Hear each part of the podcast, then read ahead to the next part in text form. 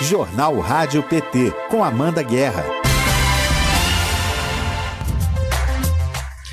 Segunda-feira, 14 de março de 2022, está começando o jornal Rádio PT. Informação e luta popular nas suas manhãs.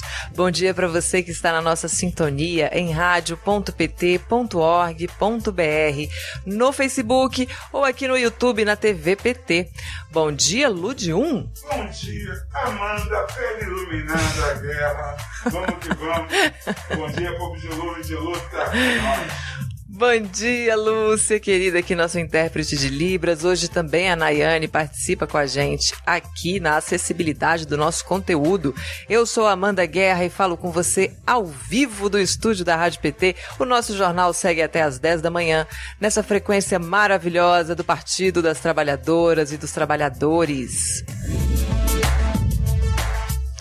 Hoje o senador Rogério Carvalho, do PT de Sergipe, é o nosso convidado aqui no, no Jornal Rádio PT. Ele é autor do projeto de lei para baixar o preço da gasolina, que foi aprovado na semana passada lá no Senado.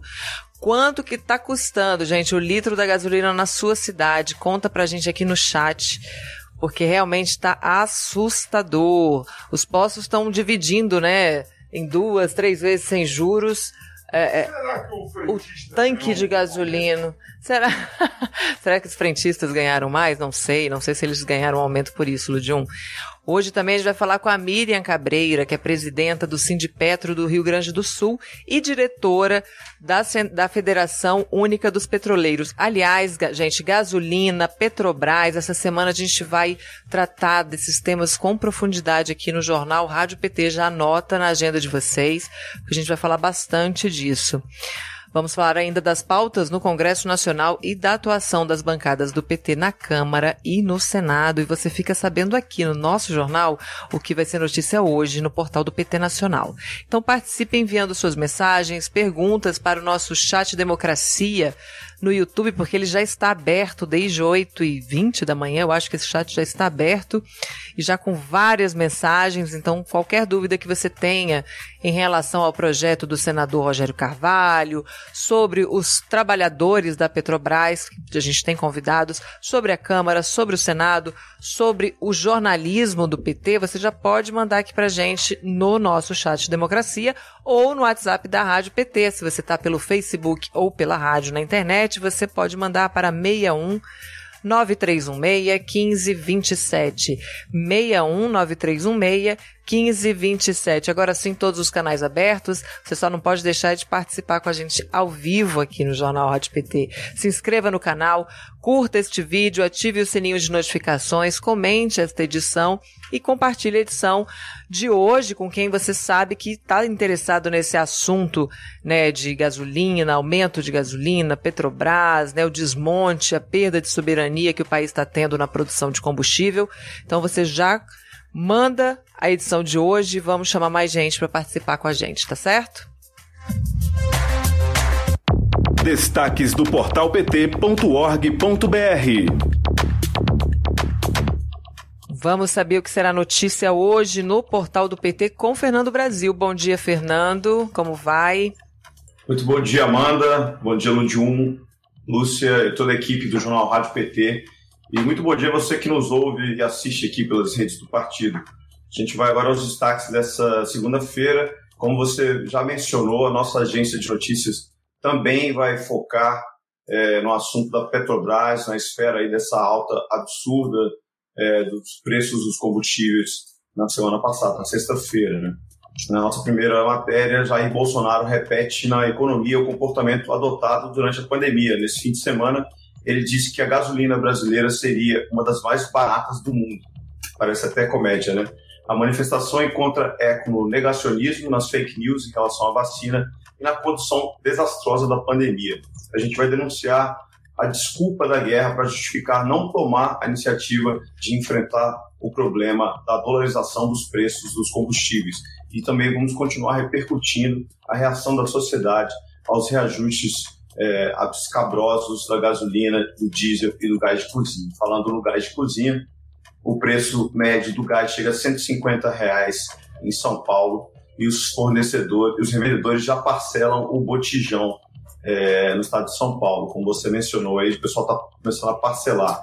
O aumento bomba de 16,1% aplicado pela empresa no gás de cozinha desde a última sexta-feira já foi repassado aos consumidores no estado. Com isso, os revendedores estão parcelando o valor, veja só, em até 10 vezes no cartão de crédito, segundo o presidente do Sindicato das Empresas de Revendedores de Gás do Estado.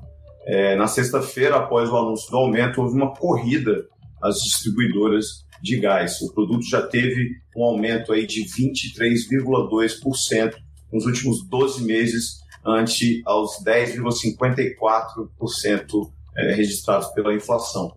Então a gente vai aproveitar também para destacar o legado dos governos petistas e comparando com a crise financeira de 2008. É, falando sobre o legado, a, a, gente também vai apontar que a mídia corporativa passa um pano para a responsabilidade do governo Bolsonaro com a explosão dos preços dos combustíveis, né, acusando o conflito na Europa como a causa, mas ignora completamente a existência da política de paridade é, de preços internacionais e o desmonte da Petrobras. E ainda esqueceram do que acontecia em 2008, que foi o auge da crise mundial, no segundo mandato do ex-presidente Lula, quando o preço do barril do petróleo chegou a 146 dólares e o litro da gasolina se mantinha em apenas 2,50. A gente também vai destacar que havia uma política para fortalecer o papel da Petrobras como empresa pública e um governo que priorizava o compromisso com o povo brasileiro e não com acionistas estrangeiros. Bem, esses são os destaques de hoje. Amanda, reforço aqui a você que nos ouve e assiste para é, verificar a sua inscrição no canal. É muito importante a gente falar isso várias vezes.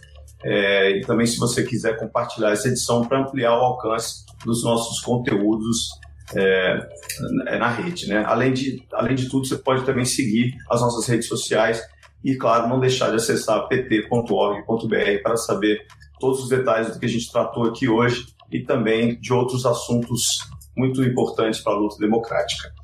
É isso aí, bom trabalho, Amanda. A gente se vê amanhã. Muito obrigada, Fernando. Bom trabalho, que não vai faltar é trabalho essa semana pra gente, Hoje né? Não. A gente se fala amanhã. obrigada. Tá Vamos falar aqui bom dia para todo mundo que está com a gente desde cedinho no nosso chat de Democracia. O Marcos MV, a Karina Arruda, que está aqui desejando uma excelente semana para todo mundo. O Neilson Pinto falando lá de Coroadinho, São Luís do Maranhão. Thais Ladeira aqui também já deu bom dia. Daqui a pouco ela entra aqui com a gente também para falar do Senado esta semana. Ela tem muita notícia para passar para a gente. Samuel Félix também. Vamos tocar a verdade. Olha aí, a rádio que toca a democracia e também toca a verdade verdade. Muito obrigada, Samuel. Sintonia. Toca a verdade, toca a democracia. Donizete Almeida também deixou um bom dia. Ludium também, porque ele está presente em todos os lugares, o Ludium. Li Rocha, bom dia para você. Política e Solução. Tem um perfil aqui com esse nome, dizendo que, como na Tunísia, berço da Primavera Árabe, Bozo arma suas milícias e causa caos com desemprego e fome, né? Não respeitam a democracia. O desabafo deste perfil aqui chamado Política e Solução. Roberto também deseja um ótimo dia e uma ótima semana para todo mundo. BH. Eh, eh, Minas. Ah, não, ele tá falando de Belo Horizonte, Minas Gerais. Oh, terra maravilhosa, Belo Horizonte, né, gente? Que saudade de Minas. Enquanto a gente está ajustando aqui o senador, vamos para nossa notícia aqui, nossa primeira notícia do dia, que tem a ver com aquele aumento de sexta, né, que foi anunciado na quinta, que já começou a valer na sexta-feira. Como eu perguntei aqui para vocês mais cedo, conta para mim quanto é que está custando a gasolina na sua cidade, porque realmente está um horror. Você vai no posto, já te oferecem o quê? Dividir, parcelar no cartão, né? Mas aí você lembra, mês que vem eu vou ter que. Semana que vem eu vou ter que abastecer de novo. Como é que fica com tanta parcela, né? Então, Bolsonaro acende barril de pólvora inflacionário com mais um aumento da gasolina. Vamos ouvir os detalhes na reportagem da Thaisa Vitória. PT informa. Mais um aumento dos combustíveis foi autorizado pela Petrobras nesta quinta-feira, dia 10 de março. A empresa anunciou reajustes de 18,8% para a gasolina e 25% para o diesel. Especialistas alertam que o aumento bomba dos combustíveis provocará uma reação em cadeia na inflação, alastrando-se para setores como fretes e transportes urbanos, entre outros. O presidente Jair Bolsonaro afirmou que não decide nada com relação a estes preços. Porém, ele manteve o PPI, Política de Preço de Paridade de Importação, medida instituída por Michel Temer quando Dilma Rousseff sofreu o golpe, que dolariza os preços dos combustíveis. O líder do PT na Câmara, Reginaldo Lopes, afirmou que essa política atende apenas os acionistas minoritários, em detrimento dos acionistas majoritários, que são os brasileiros e as brasileiras. A Petrobras foi construída com 100% dos recursos públicos. Ela tem uma função social de equilíbrio dos preços. Já pensou se fosse privatizado a Petrobras? O preço do combustível já estava 15 reais, o botijão de gás 200 reais. Ela tem esse papel, essa função.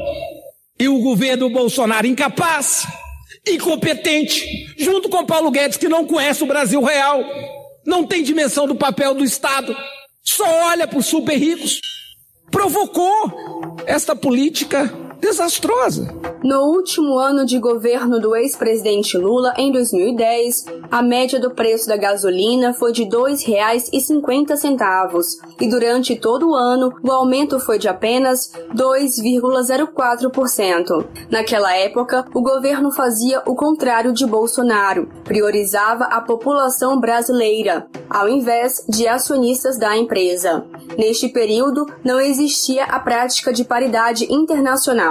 Lula não apenas priorizou o povo, como ainda valorizou os ativos da empresa no processo. Com isso, a Petrobras se tornou uma das maiores empresas em valor nas bolsas. O aumento anunciado para esta sexta-feira, 11 de março, é o maior em um ano, segundo o Observatório Social da Petrobras. Com os desdobramentos do conflito na Ucrânia, o barril de petróleo ultrapassou 656 reais. De Brasília, Thaisa Vitória para a Rádio PT. Oi, gente boa, aqui é Ideli Salvati, em sintonia na Rádio PT. Bora lá fortalecer as nossas redes de comunicação. Bem junto. Entrevista.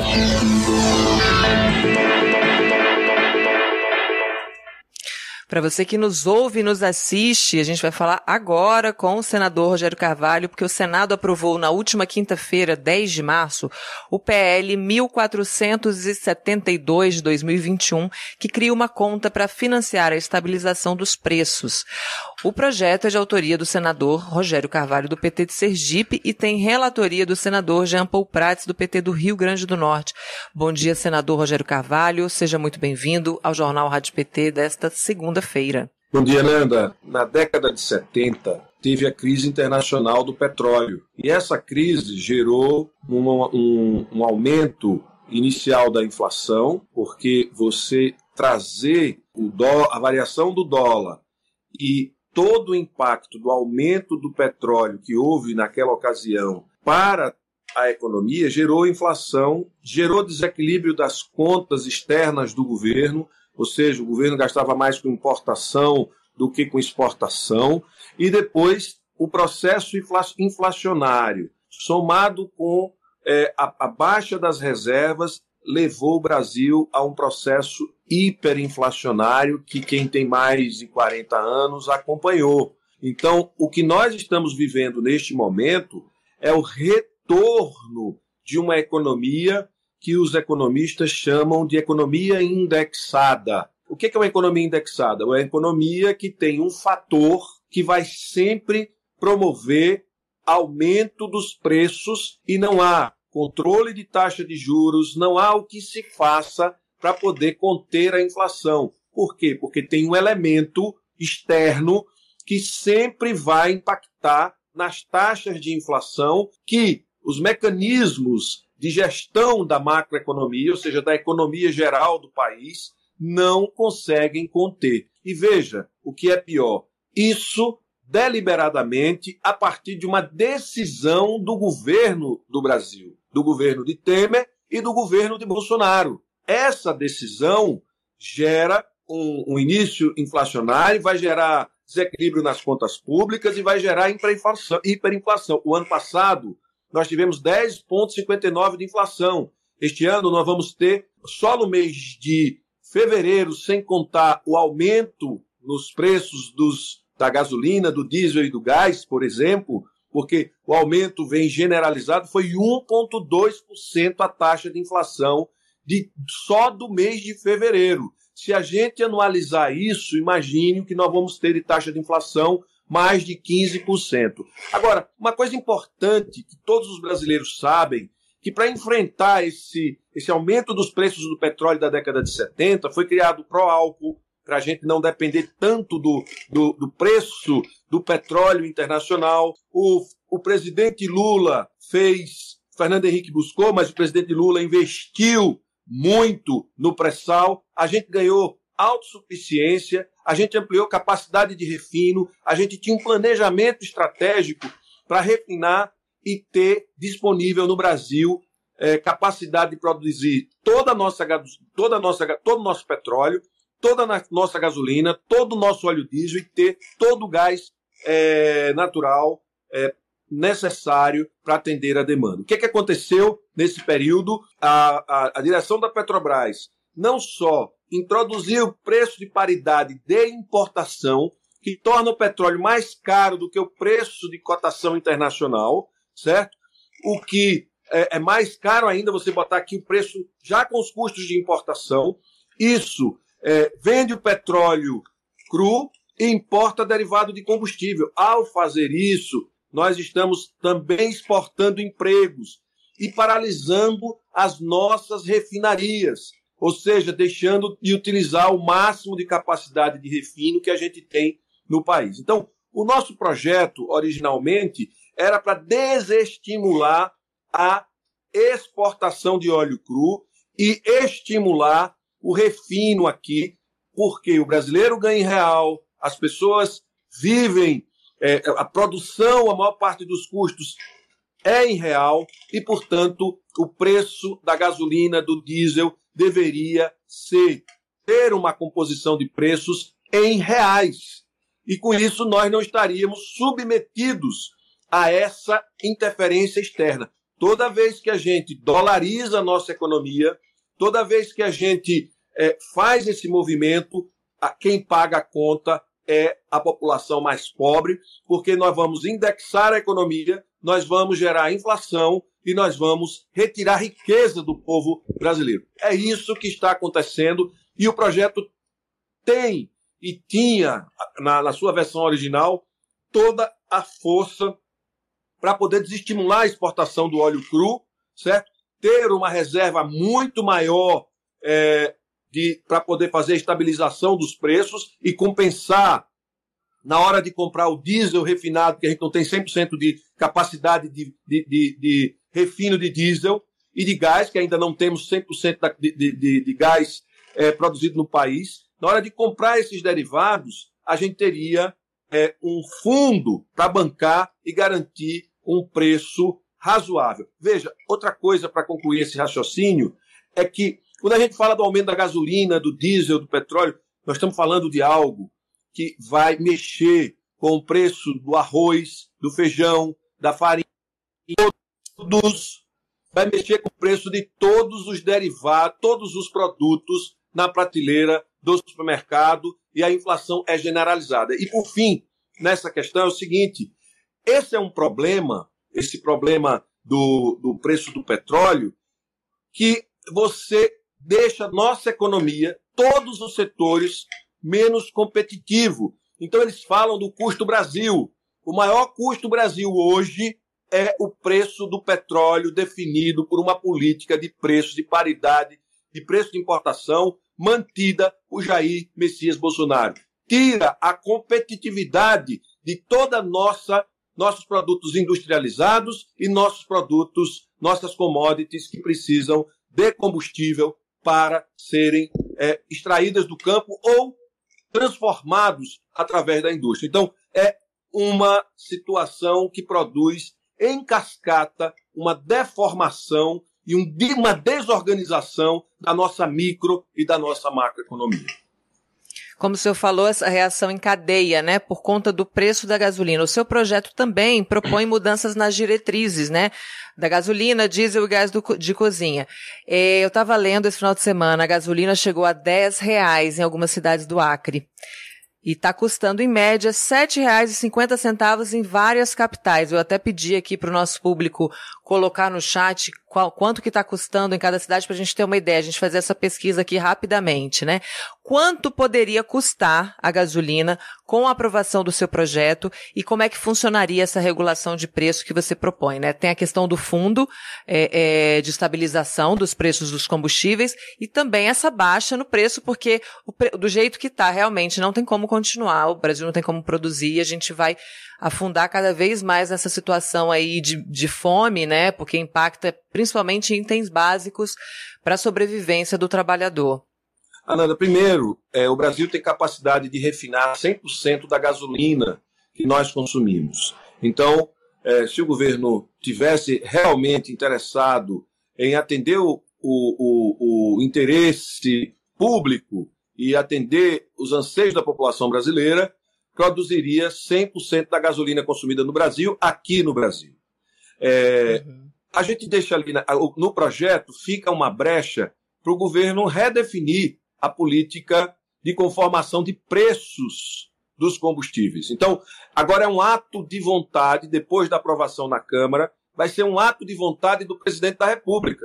Ou ele faz, ou ele não faz uma redefinição é, da política de conformação de preços dos combustíveis, considerando, é, primeiro, tem um fundo de estabilização para garantir que o preço não varie muito, mas também fica, fica delegado ao presidente a possibilidade de reconformar a política de preços, ou seja, de composição de preços. Se a gente refina 100% da gasolina aqui e o petróleo é nosso, essa gasolina vai custar, vai custar é, é, 50 dólares o barril. 50 dólares o barril é só multiplicar para a gente ver na bomba, certo? Na, na refinaria, uhum. mais os impostos, a gente teria uma redução. Hoje a gasolina poderia estar sendo vendida a 4,50. Era só ter uma política de conformação de preços a partir dos custos, com uma margem de até 50% de lucro para a Petrobras.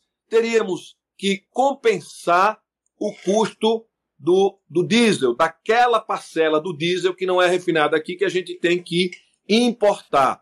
Essa importação, a diferença, esse fundo de estabilização poderia compensar para não dar prejuízo aos acionistas públicos, público e privados da Petrobras, garantindo é, capacidade de investimento, capacidade de distribuição de dividendos. E em crise, a gente tem, sempre tem diminuição de distribuição de dividendos. O que a gente está vendo é que no meio da crise a distribuição de dividendos vai aumentar enquanto todos os brasileiros e brasileiras estão sendo escochados por essa política é, que destrói a nossa macro e a nossa, economia, a nossa microeconomia. Senador Rogério Carvalho, do PT de Sergipe, está ao vivo aqui no jornal Rádio PT de hoje, falando sobre o projeto de lei que pretende mudar a política de preços da Petrobras. Senador, o Paulo Guedes foi à televisão, sinalizou é, dizendo que o governo é amigo dos caminhoneiros, disse que vai tentar segurar o preço do diesel, mas nem mencionou a questão da gasolina. E aí o senhor falou dessa boa vontade. É, eu queria saber quais são os próximos passos e qual é a expectativa, né, os próximos passos de tramitação do projeto de lei e quais são as expectativas, né, do Partido dos Trabalhadores, da bancada, em relação a esse trabalho na Câmara, como é que está a receptividade dos, dos deputados, qual é a previsão? Vocês acham mesmo que, mesmo sendo o Bolsonaro mais um ano eleitoral, pode ser positivo para aprovação e para a sanção de uma lei de regulamentação dos preços de combustíveis? Olha, eu tenho, eu tenho algumas dúvidas de que esse projeto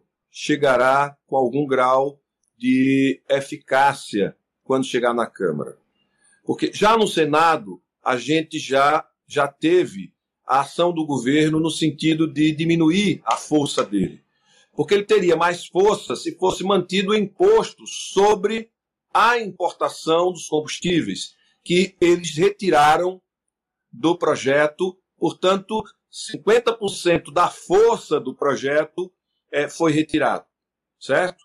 Então, é, o, que, o que foi muito ruim. Né?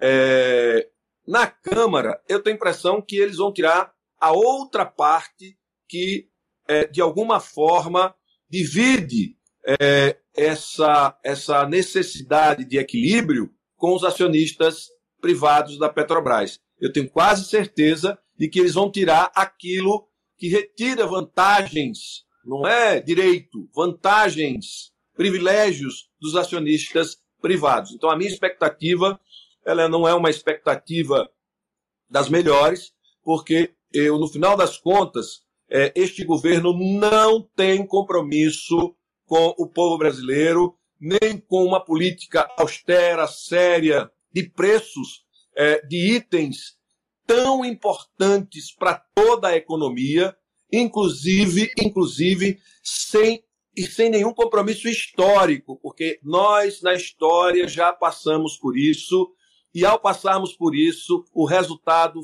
foi desequilíbrio de balança comercial e hiperinflação. Este governo está devolvendo ao Brasil a hiperinflação. O Jair Messias Bolsonaro é responsável pela volta da inflação no Brasil, o empobrecimento da população brasileira. Nós podemos chegar a picos de inflação de mais de 20% é, ao longo deste ano de 2022, pela irresponsabilidade e a falta de compromisso do governo Jair Bolsonaro. Senador, o Brasil teria condição de, além de, da extração do petróleo e de refinar toda a gasolina que a gente é, pode produzir, mesmo com a, a, venda das refinarias? Como é que está essa situação hoje? Daqui a pouco a gente vai falar com a Miriam, que é da, da é, servidora da Petrobras, ela vai trazer mais informações de dentro, né, da, da, dessa questão da soberania mesmo, da perda de força que a empresa teve. Mas eu queria saber hoje como é com a situação que a gente tem, tem como reverter isso só com o que ainda é pertence ao Estado brasileiro? Não, não teria, inclusive, mais a capacidade de refinar toda a gasolina. Inclusive, quem compra as refinarias vendem óleo cru, então não tem interesse de refinar. Então é tudo conectado. A, o crime cometido por Bolsonaro e Guedes contra a economia popular contra a economia brasileira, é, vai demorar para a gente reorganizar, certo? É, o presidente Lula, se for ele é, escolhido nas próximas eleições, se voltar ao governo do Brasil, é, vai ter muito trabalho para reorganizar um setor que o PT deixou organizado e que vem sendo desmontado depois da falsa operação é, contra a corrupção da Lava Jato. Quem quiser acompanhar essa entrevista, quem chegou atrasado e quiser acompanhar essa entrevista mais tarde, a gente vai reprisar ela às 15 horas, às 3 da tarde, na Rádio PT de hoje. A gente agradece a participação do senador. O importante foi que ele conseguiu explicar aqui pra gente essa política de preços, como funciona o projeto de lei da autoria dele para regular esses preços dos combustíveis, a criação do fundo de estabilização.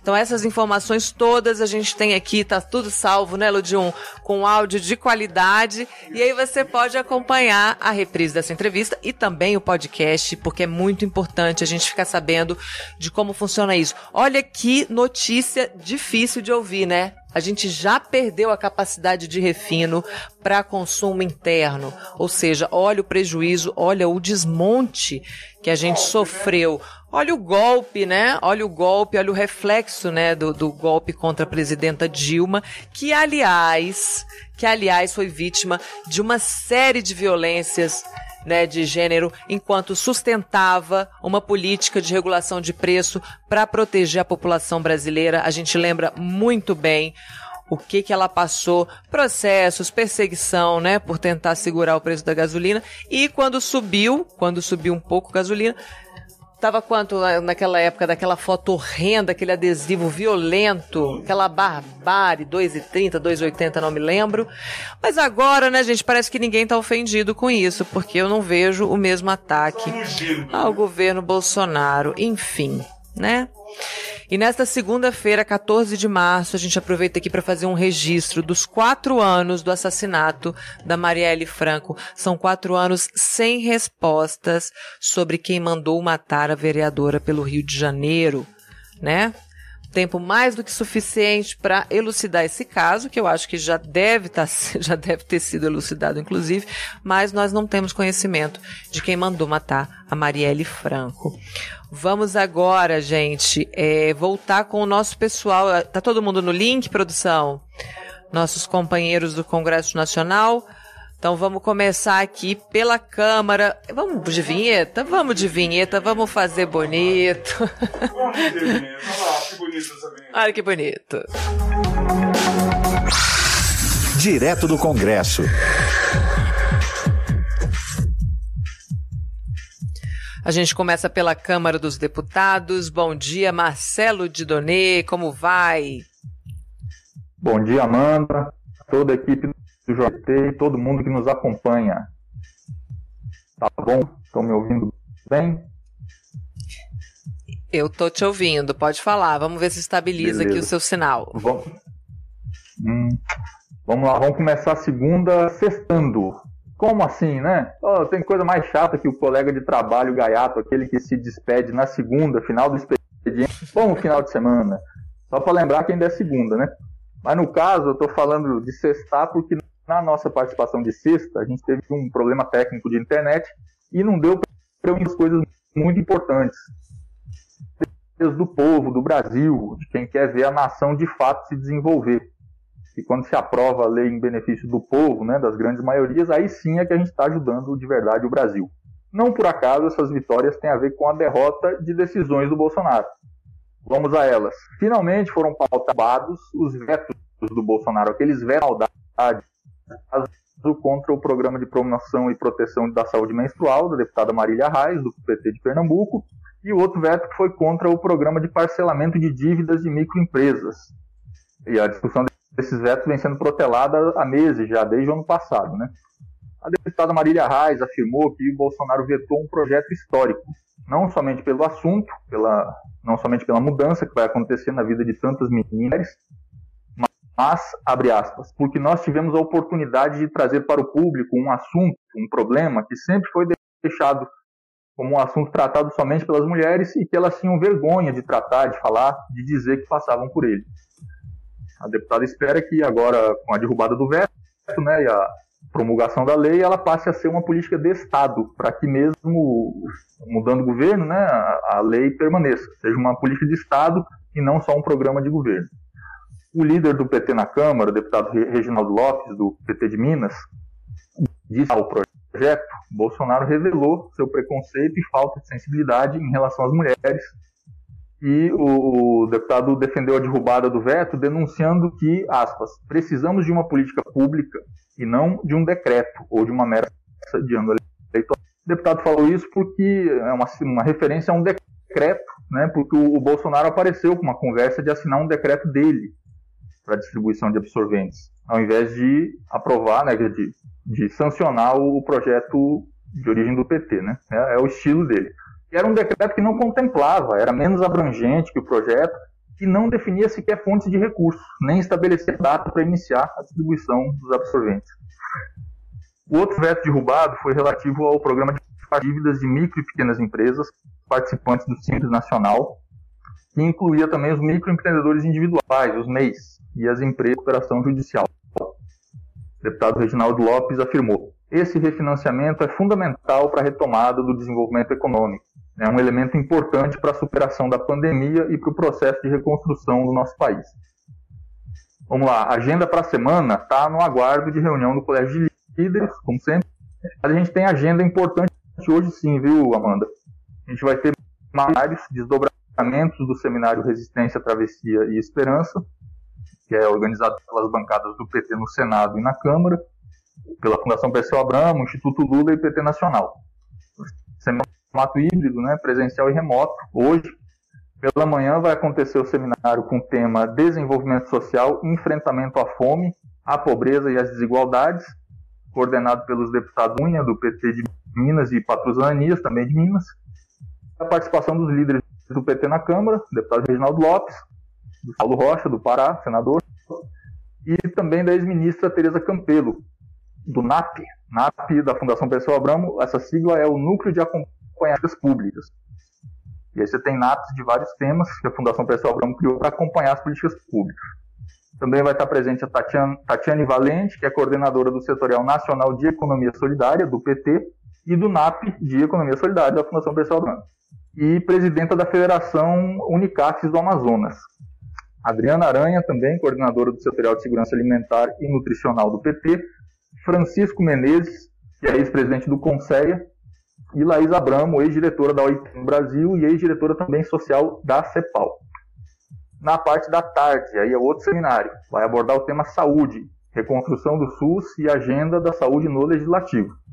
Além dos deputados parlamentares do PT, coordenação desse seminário, o, o NAP de, de, acompanhamento de políticas públicas de saúde, o setorial de saúde do PT e o Conselho Nacional de Saúde, e vai contar com a presença de líderes do PT na Câmara, o deputado Reginaldo Lopes e o senador Paulo Rocha também, além da presidenta nacional do PT, deputada Glaze, da governadora do Rio Grande do Norte, Fátima Bezerra, e do presidente da Fundação Pessoal Abramo, Aloysio Mercadante. Na abertura, o tema vai ser os desafios para o resgate do SUS, o nosso de saúde. O senador Humberto Costa vai estar presente, assim como o professor e pesquisador da Fundação Getúlio Vargas, Adriano Massuda, e a professora da Faculdade de Ciências Médicas da Universidade Estadual de Campinas, Unicamp, e também da Associação Brasileira de Saúde Coletiva, Rosana Onoco. Serão duas mesas temáticas complementares. A primeira vai ser coordenada pelo deputado Jorge Sola, PT da Bahia, com o tema O cenário atual do Sistema Único de Saúde e medidas necessárias para sua reconstrução, é a participação do ex-ministro da Saúde, Arthur Chioro, que também é coordenador da saúde, e a coordenadora nacional do setorial de saúde do PT, nossa competente aguerrida Eliane Cruz, e o presidente do Conselho Nacional de Saúde, companheiro Fernando Pigato. Na segunda mesa vai ser debatido os desafios do Legislativo para o resgate do Sistema Único de Saúde, com o deputado Arlindo Quinalha, do PT de São Paulo, e o senador Rogério Carvalho, PT de Sergipe, apresentando os principais temas legislativo sobre o assunto. Feito, é isso. Amanhã a gente volta com mais informações da pauta da semana da legislativa aqui propriamente dita. Tá ótimo. Muito obrigada, Marcelo de Donê. Até amanhã. Até amanhã.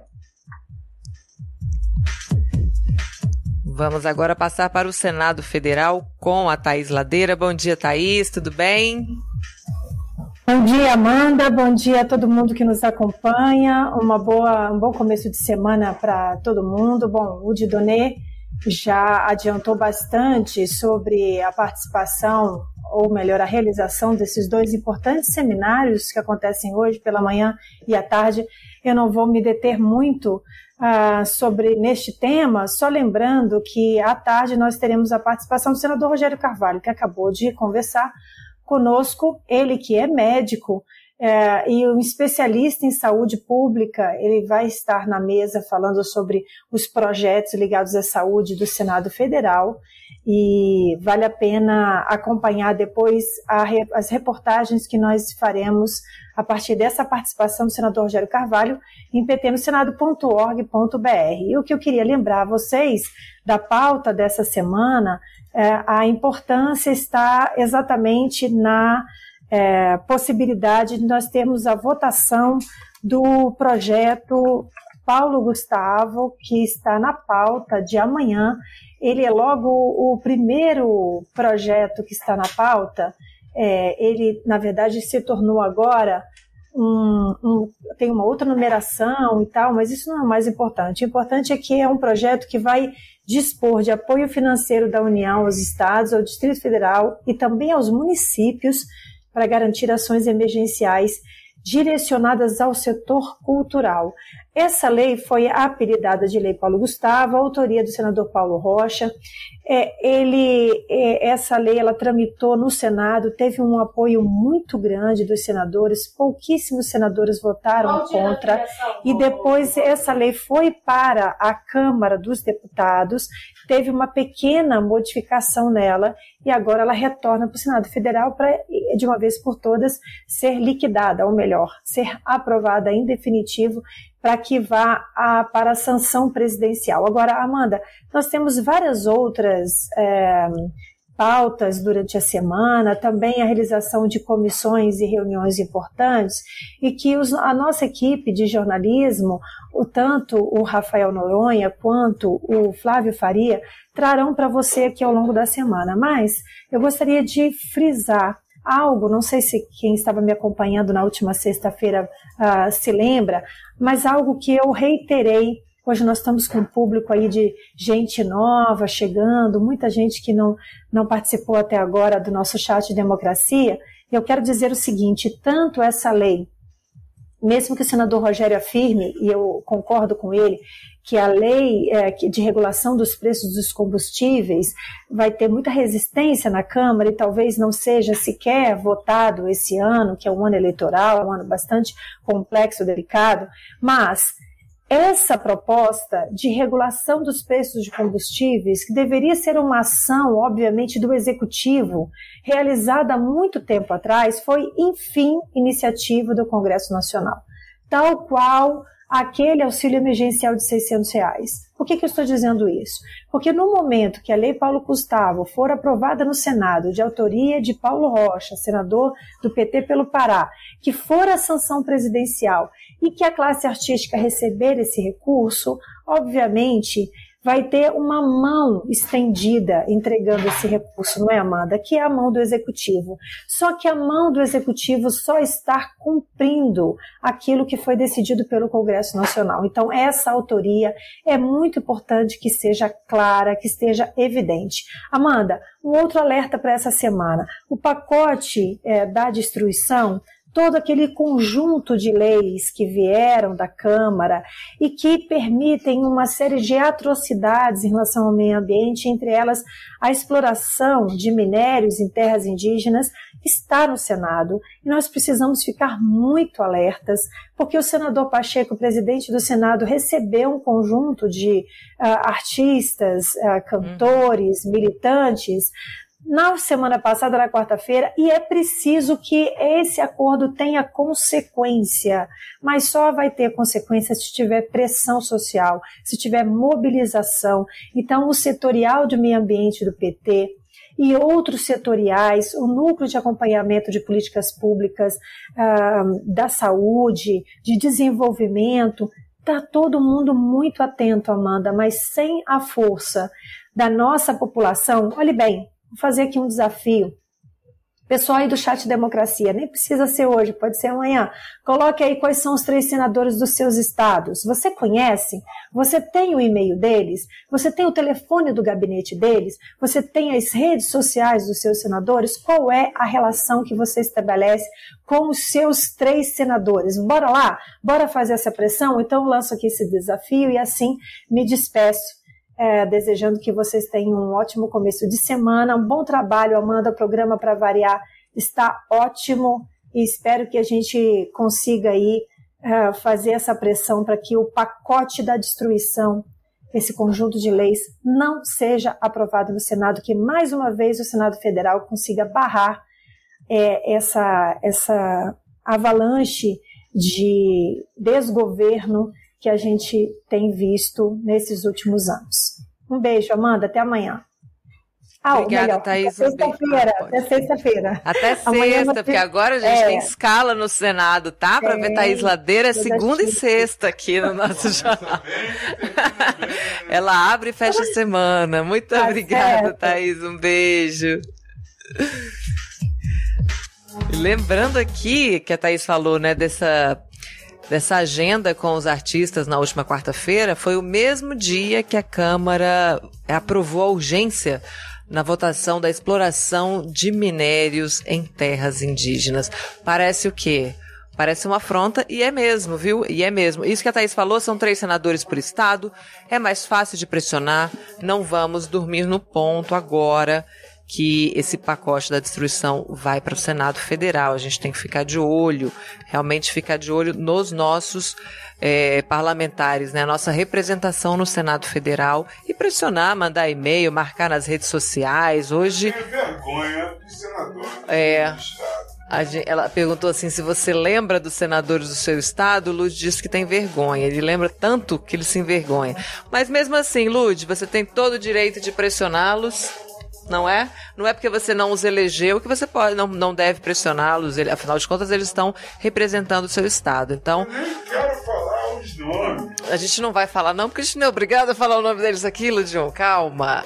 Deixa eu dar bom dia aqui para mais gente que tá aqui no chat Democracia. Maria Aparecida, bom dia para você também. Ela chama a gente de família, Maria Aparecida. Ela dá bom dia, família. Obrigada. Um coraçãozinho pra ela que o Lud tá mandando.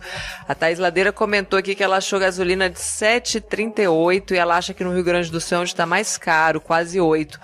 Thaís é no Acre. No Acre chegou a 10 reais em algumas cidades. Terrível, terrível. A Maria Aparecida também diz que o Paulo Guedes não entende nada de economia, que é um inútil. Ela desabafa aqui no nosso chat Democracia.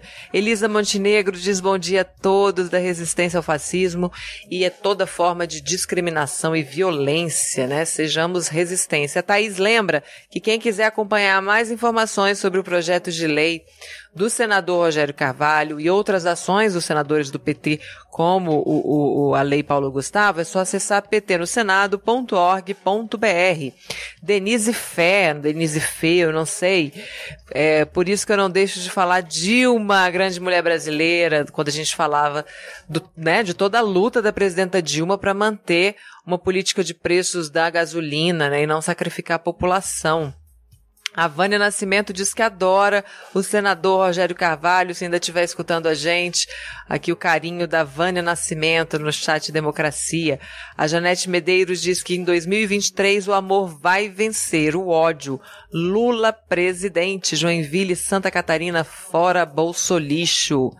Muito bem. Edivaldo Leuzírio. Bom dia, 13. Orlando Ribeiro também aqui. Vamos para cima deles. É isso, acho que ele tá falando aqui, vamos para cima dos senadores. Não dá folga para esse pessoal, porque eles estão com uma matéria muito importante lá na mão deles e eles têm que pensar na população. Aqui, ó, a Janete Medeiros aqui também denuncia os senadores Espiridião Amin e Jorginho Melo, chamando de fascistas senadores por Santa Catarina. E vamos saber quem é que está chegando no partido, né, Ludium? É isso que importa. Agora eu sou o PT.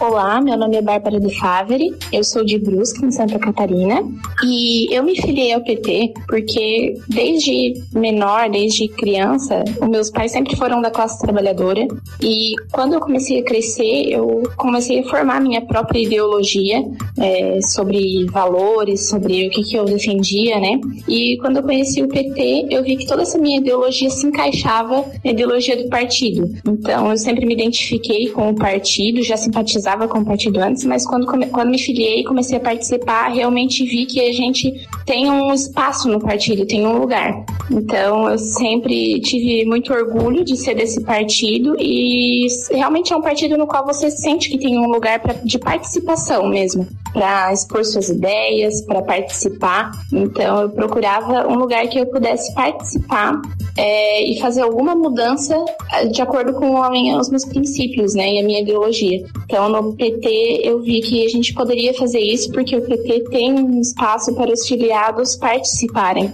Não é um partido que só é, você só vê movimentação em época de, de eleição. Você tem um espaço para participar.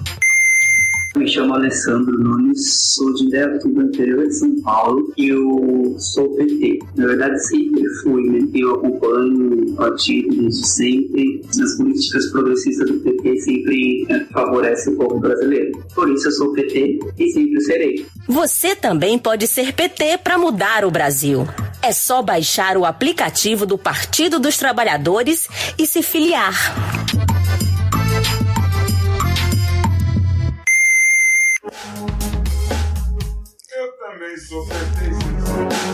Vamos nessa, vamos de vinheta, Ludium. Entrevista.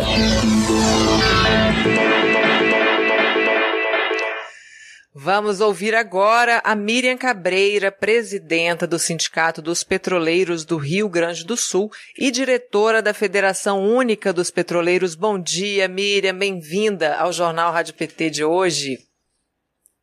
Bem, bom dia, bom dia ouvintes. É uma satisfação estar aqui com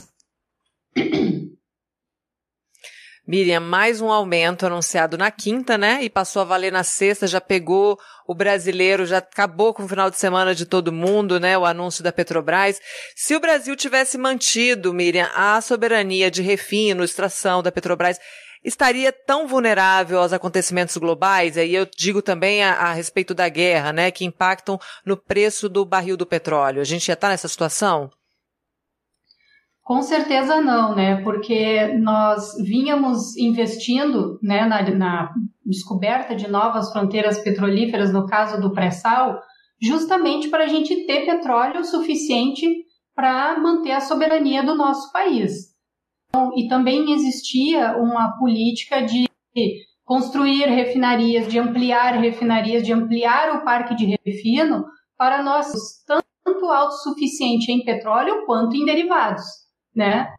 Infelizmente, essa política veio sendo desmontada aí a partir de 2014, principalmente com a Lava Jato. Né? A Lava Jato já começou a colocar é, muitos empecilhos, destruir a indústria nacional e depois de 2016, com o golpe, então veio esse projeto de desmonte da Petrobras que estamos vendo os reflexos agora. E a gasolina, né, a gente já vê que os, os, os efeitos da, da privatização, do desmonte, rendendo muito dinheiro para a iniciativa privada. Porque a gasolina na refinaria de Mataripe, né, anteriormente a Landulfo Alves na Bahia, ela está custando cerca de 27% a mais do que é vendida pela Petrobras. A privatização, essa, essa conversa de que a privatização vai trazer concorrência, o povo vai se beneficiar, isso tem algum grau de verdade? Me conta, Miriam. Isso não tem nenhum grau de verdade por vários aspectos. O primeiro aspecto é a questão do monopólio regional privado. Né? O que a, as, as refinarias foram instaladas no Brasil com o objetivo de abastecer o Brasil, para garantir o abastecimento do Brasil. Então, elas não concorrem entre si, elas são responsáveis pelo abastecimento de um mercado regional. Então, quando tu vende essa refinaria, na verdade o que tu está vendendo é o mercado regional, o que está acontecendo lá na Bahia. Vendeu a refinaria de Mataripe, que é uma das maiores, era uma das maiores da Petrobras, né? A segunda, acho que era a segunda maior em processamento de petróleo da Petrobras, né? E o que, que na verdade tu vendeu todo aquele mercado ali, a Bahia, o Nordeste, o Norte de Minas, enfim, tu vendeu aquele mercado consumidor. E a empresa que comprou pode colocar o preço que ela quiser, porque não tem como outra refinaria, não tem viabilidade, nós não temos transporte por dutos, nós não temos um uhum. transporte é, economicamente viável entre uma região e outra. Então, primeiro que não existe concorrência pela questão geográfica né, da distribuição e da organização do nosso mercado. Em segundo lugar, porque somente uma, uma, uma empresa integrada na cadeia de petróleo poderia formular preços de forma diferente do que a, o que a, a refinaria de Mataripe né, pratica, que é a paridade de importação. Ela traz petróleo do mercado, né, ela não compra necessariamente da Petrobras, ela tem que entrar com esse petróleo no Brasil a preço de mercado. Né? e aí os derivados já vão sair atrelados à paridade internacional. E no caso da, da Petrobras, né, por decisão política, a Petrobras faz esse atrelamento, mas é por uma questão de decisão da gestão e alinhada com o que o governo manda fazer. Né? Então, na verdade, a única empresa que poderia cobrar menos do que o valor internacional é a própria Petrobras, desde que ela se mantenha como uma empresa integrada do poço, agora não mais ao posto, né, mas ainda até a refinaria, ainda é possível formular o preço levando em conta essa cadeia. Inclusive, eu estava assistindo antes, e o que é o que o senador, né, na proposta de lei, uhum. propõe lá, né, que a empresa uh, leve em conta os custos de produção, de extração e etc. E aí é só a Petrobras é que consegue fazer isso. É isso, para quem está nos ouvindo, a Miriam Cabreira, ela é presidenta do Sindicato dos Petroleiros do Rio Grande do Sul e diretora da Federação Única dos Petroleiros. Ela está ao vivo aqui com a gente no Jornal Rádio PT, porque hoje a gente está falando de Petrobras, está falando de gasolina. Olha aqui, o Neilson Pinto está dizendo que lá em São Luís do Maranhão a gasolina está R$ 7,30. O Edmar Marcondes de Toledo, Pariquera, Pariquera Sul, em São Paulo, 7,50. E como eu falei no início também, eu, eu li que algumas cidades do Acre estavam vendendo a 10 reais o litro de gasolina no final de semana. E como é que está sendo para a categoria, o, o, o, Miriam, em especial para as petroleiras, porque a gente, é Miriam petroleira, viu gente? Estamos aqui tendo esse orgulho, essa honra de receber uma petroleira aqui no Jornal de PT. A gente está no mês de março, a gente está ainda nesse assunto, né, da mulher no mercado de trabalho. Como é que está para a categoria, em especial para as petroleiras, esse momento de entreguismo do patrimônio nacional, Miriam? É, então, desde 2018, praticamente, né, que nós estamos fazendo a luta contra a privatização, contra o desmonte da Petrobras.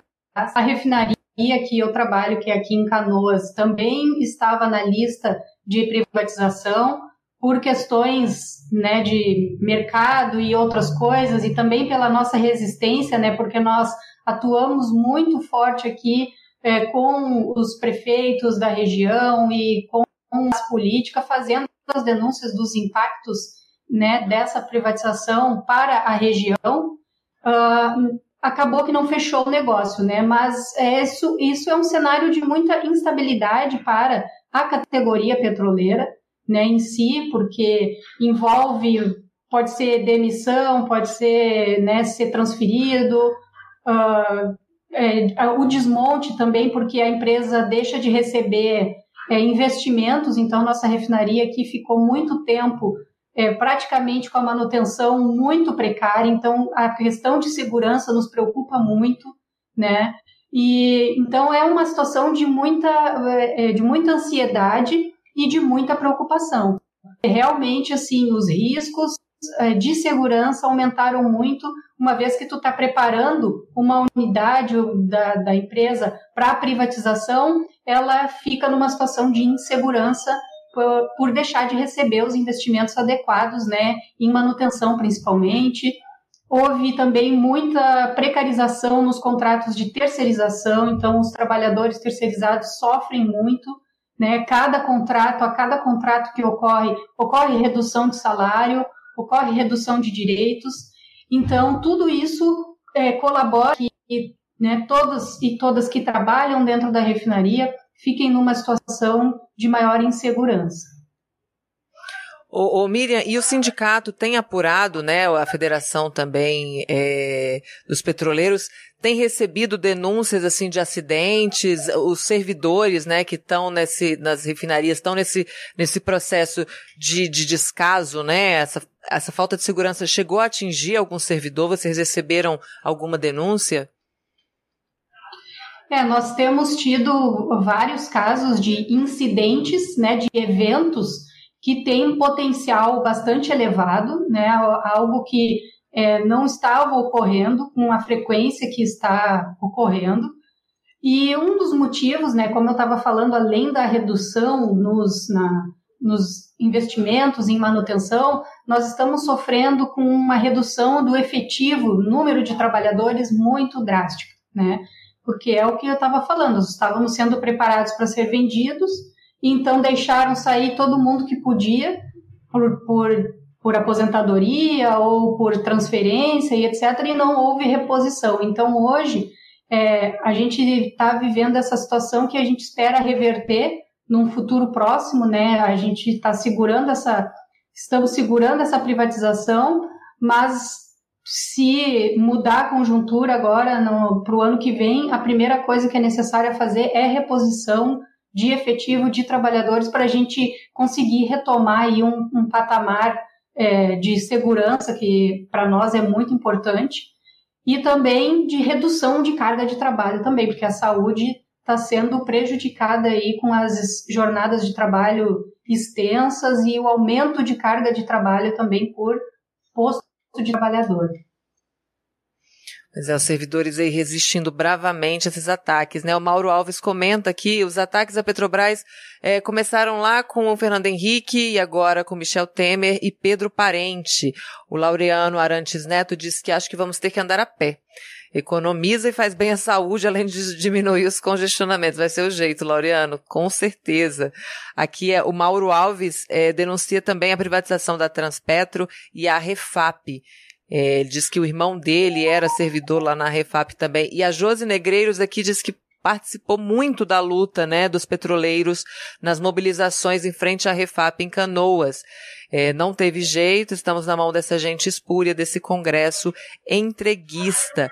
Aqui parece que o prefeito de São Paulo vem com a desculpa de barril de petróleo a 108 dólares e vai anunciar o aumento das passagens de ônibus, coisa que dizia não fazer. É isso, né, Miriam? Isso vai, essa conta vai chegar sempre, sempre para a população, para quem já está sacrificado por conta da, da, dessa política de paridade de preços, né? Com o aumento do petróleo, o aumento do barril do petróleo em dólar, esse reflexo é direto aqui nas nossas contas também, né? Sim, esse reflexo é direto, né? Inclusive, eu estava assistindo uma, uma outra uh, reportagem agora pela manhã, um pouco mais cedo, sobre uma a outra o projeto de lei que foi sancionado pelo governo essa no final de semana aí, é, mudando o cálculo do ICMS, né? E o, o secretário é, que é representante aí de uma comissão dos secretários da Fazenda dos estados falando sobre os impactos desse, dessa lei nos estados e nos municípios e falando justamente que vai dar uma pequena redução no valor do combustível lá na ponta, mas vai dar um impacto gigantesco é, para a população, porque a redução do ICMS é redução de investimentos na saúde, na educação principalmente, que é, uhum. é responsabilidade dos estados, né? E não ataca o problema raiz que é a, a paridade do preço de importação, que é a política de preços, né? Porque se continuar do jeito que está, se não for feito algo mais estruturante para nos barrar dessas oscilações externas que nós não temos controle nenhum, é, esses, esses ajustes simplesmente vão ser engolidos pelos reajustes de, praticados pela gestão da Petrobras e vai virar o quê? Vai virar dividendos de acionistas. Né? Na verdade, a gente vai estar tá fazendo uma transferência de renda para que ocorra de maiores dividendos para os acionistas. Eu acredito que a população é, esteja, quem, né, quem esteja acompanhando aí, um lucro de 106 bilhões de dólares enquanto que de reais, enquanto que uh, a população está pagando mais de 130 reais o botijão de gás. Que a gente fala muito do diesel, a gente fala muito da gasolina, mas o que hum. a gestão da Petrobras faz com o botijão de gás com, é, é, é extremamente cruel com a população porque o gás de cozinha não gera um impacto tão relevante no caixa da Petrobras. Então, sim, é, a gestão da Petrobras poderia, especialmente nesse momento, praticar para o gás de cozinha já de imediato uma política diferente para não ocorrer com a população o que está ocorrendo de não conseguir comprar gás, de ter que usar lenha, de se arriscar, de arriscar sua vida, né, usando é, outras formas para poder cozinhar os seus alimentos. Então, essa, por isso a gente tem feito muito né, a, a, a ação do gás a preço justo. Nós fazemos em vários estados, fizemos no Rio Grande do Sul, estamos fazendo em vários estados justamente para denunciar isso. A gestão da Petrobras hoje já poderia praticar uma política diferente para o gás de cozinha para não massacrar a população aí com esse preço exorbitante que está a 10% de um salário mínimo, né? O preço do botijão de gás.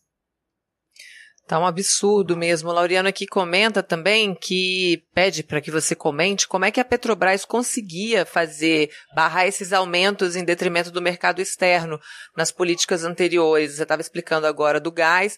Ele pede que você explique como é que isso era feito anteriormente em relação aos combustíveis.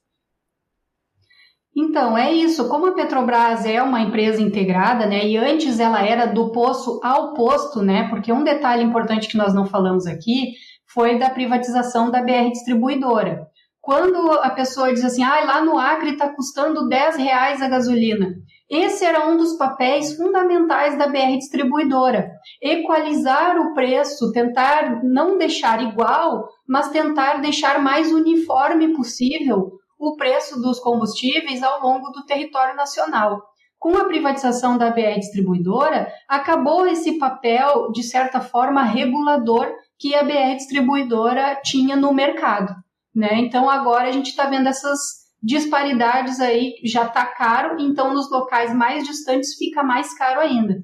Então, como a Petrobras era essa empresa integrada, né, do posto ao posto, ela pode ir ajustando as margens de lucro dela de acordo com o preço do barril e de acordo com o atendimento do mercado interno. Então, ora ganha mais lucro na extração, na exploração e produção do petróleo, ora ganha mais lucro no refino. E as empresas de petróleo no mundo, elas justamente procuram se integrar porque isso protege a própria empresa das oscilações do mercado. Do ponto de vista empresarial, o que a Petrobras faz hoje é um suicídio, porque ela diz que vai ser uma empresa com exploração e produção, e aí ela fica completamente refém de todo a oscilação do mercado internacional, que é um mercado complexo. Nós sabemos que não é simplesmente a oferta e demanda, existe muitas outras coisas que levam, que fazem com que o barril do petróleo oscile, né? Então, é, a, a, Petrobras, do ponto de vista empresarial, ela vai para uma situação assim é, de suicídio, de uma gestão de curto prazo. Né? Antes a Petrobras tinha uma visão de ser uma empresa de energia, então ela focava em energia renovável, como o setor de biocombustíveis. Ela tinha a questão do até de energia eólica, que ela tinha desenvolvimento de tecnologia em alguns parques de energia eólica, e tudo isso a Petrobras foi se desfazendo, né? A atual gestão, tudo a mão. É importante lembrar, porque a gente diz a Petrobras, parece que, né? a Petrobras a mando dos governos Michel Temer e Jair Bolsonaro. Né? Então, a gestão da Petrobras tomou essa decisão de ir por esse caminho, virar uma empresa de exportação de óleo cru. Né? Então, a Petrobras precisa ser uma empresa integrada para poder fazer essa combinação aí de ajustar as suas margens de lucro em cada etapa da cadeia e cobrar um preço acessível, um preço que seja possível a Petrobras continuar investindo no país, como fazia antes, né? E conciliar os interesses dos acionistas e da população brasileira, que na verdade é o maior acionista da Petrobras. Isso, os maiores interessados. Miriam Cabreira, presidente do Sindicato dos Petroleiros do Rio Grande do Sul, diretora da Federação Única dos Petroleiros. Muito obrigada pela sua participação hoje aqui no Jornal Rádio PT. Bom dia para você. Obrigada, um bom dia a todos os ouvintes, um bom dia a você também. E o pessoal aqui no chat continua contando dos absurdos aqui, ó. A Josi Negreiros falou que a maioria dos postos do Rio Grande do Sul estão cobrando mais de oito reais no litro da gasolina. Onde é que nós vamos parar, né? Tem aqui também, ó, o Laureano falando que lá na Zona Sul, pertinho do Jardim Ângela, periferia de São Paulo, o gás já está a 130 reais. Neilson Pinton diz que está 120 reais lá em São Luís do Maranhão. Realmente está impossível. Essa entrevista com a Miriam, gente, que foi super interessante, muito importante a gente ouvir também o servidor, né, o petroleiro, a petroleira, né, quem está lá na ponta, passando por tudo isso, ouvir o que está acontecendo do lado de dentro, né, da, da, da, empresa, né? Essa falta de segurança ao desmonte, expondo também os servidores a acidentes, né? Então, é, é realmente a situação muito séria. Para quem quiser acompanhar mais uma vez essa entrevista, quem chegou atrasado, quem quiser compartilhar, que isso é muito legal, viu? Compartilhar os nossos podcasts lá no Spotify. Você procura por Rádio PT e acompanha. Ainda hoje vai entrar lá na nossa lista de podcasts essa entrevista com a Miriam. E também a gente reprisa hoje, né? Porque é a semana temática. A gente vai falar de Petrobras, vai falar da alta de combustíveis, vai falar com especialistas, a gente vai aprofundar esse assunto, desse problema, esse drama aí que o Brasil vive agora. Porque não é só quem tem carro ou quem só depende da gasolina para se movimentar que vai ser impactado, vai ser o país inteiro, porque a, o nosso transporte, a nossa logística é terrestre, então o, o, o, o preço do combustível vai impactar na cesta básica, vai impactar em tudo.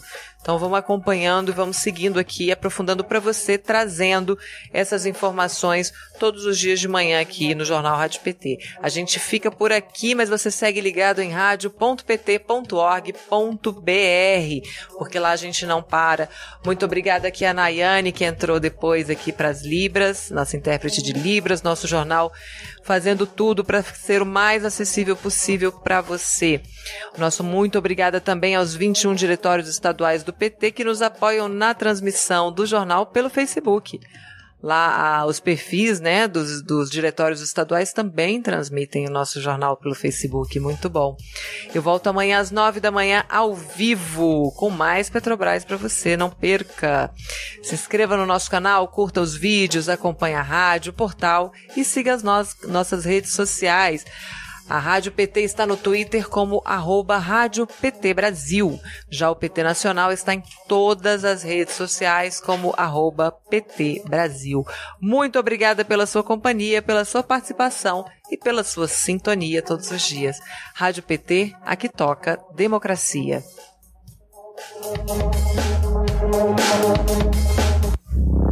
Rádio PT, aqui toca democracia.